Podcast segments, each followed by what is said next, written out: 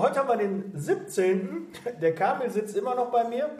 Äh, obwohl ich Urlaub habe, ne? Der Kamil ist einfach ein netter Kerl. Ähm, nein, ich bin ehrlich, die Folgen nehmen wir jetzt gerade so auf am Stück, weil es sind schon ein paar. Und äh, ja, heute Dienstag, der 17. 17. Türchen. Eine Woche noch, dann ist Heiligabend, Weihnachten. Und ich glaube, ähm, ich habe schon die Wettervorhersage mir angeschaut.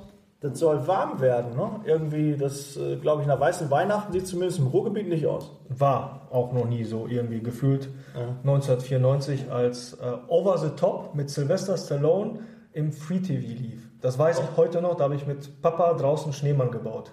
Oh. Weiß ich heute noch. Over the Top mit Sylvester Stallone. Von lange her. Ja, das äh, habt ihr jetzt auch mal einen kleinen, äh, nochmal eine Zusatzinformation bekommen. Aber gleich zum Thema kriegt ihr auch mehr. Recruiting-Tipps. Bis gleich.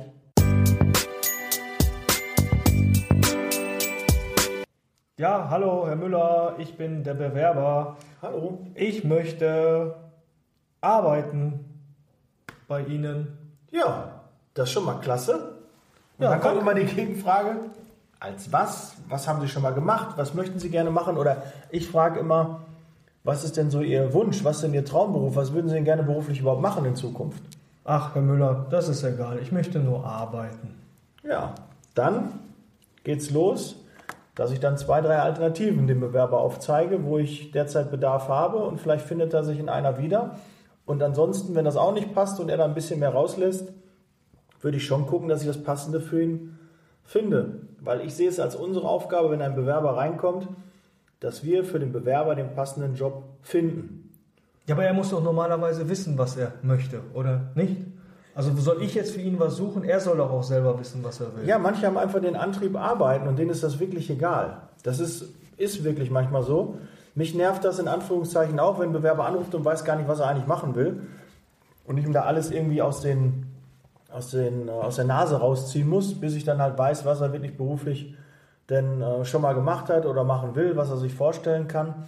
Normalerweise sollten wir mal ehrlich sein, das sind ja eigentlich die besten Bewerber, die alles machen würden. Die, würden auch wenig Ansprüche stellen. Bloß wenn man dann sagt, pass auf, ich habe was im Lager, nee, Lager will ich nicht. Oder ich habe was hier, äh, Stapler fahren, nee, Stapler fahren will ich nicht. Ich habe was zum Kommissionieren, nee, Kommissionieren will ich auch nicht.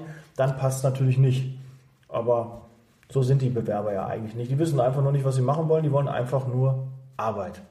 Also was mache ich jetzt am besten, wenn ich so einen Typ Menschen habe, der jetzt kommt und sagt, hallo Herr Müller, ich möchte arbeiten, egal als was? Ja, biete ihm zwei, drei Alternativen, dann wirst du ja mitbekommen, ob er das machen würde oder nicht. Und dann würde ich wahrscheinlich den Job als erstes nennen, wo ich die höchste Vakanz habe. Okay. Na, vielleicht passt das ja dann schon direkt. Aber ich kann ihn einstellen. Also ich muss jetzt nicht sagen, äh, nee, das, der ist nicht passend, weil er nicht weiß, was er will. Also Nee, auch wenn er dir irgendwie die, die Referenznummer vom Arbeitsamt geben will. Ne? Das ist ja auch so, ne, da, die wissen wir ja nicht. Wir haben 20, 30 Stellen draußen, da weiß ich die einzelnen Nummern auch nicht, interessiert mich auch nicht. Ne, die, ich habe ihre Stellenanzeigen gesehen, sagen ja die meisten. Und da muss man denen halt schon mal dann auch ein, zwei Sachen dann fragen. Aber das gehört halt mit dazu.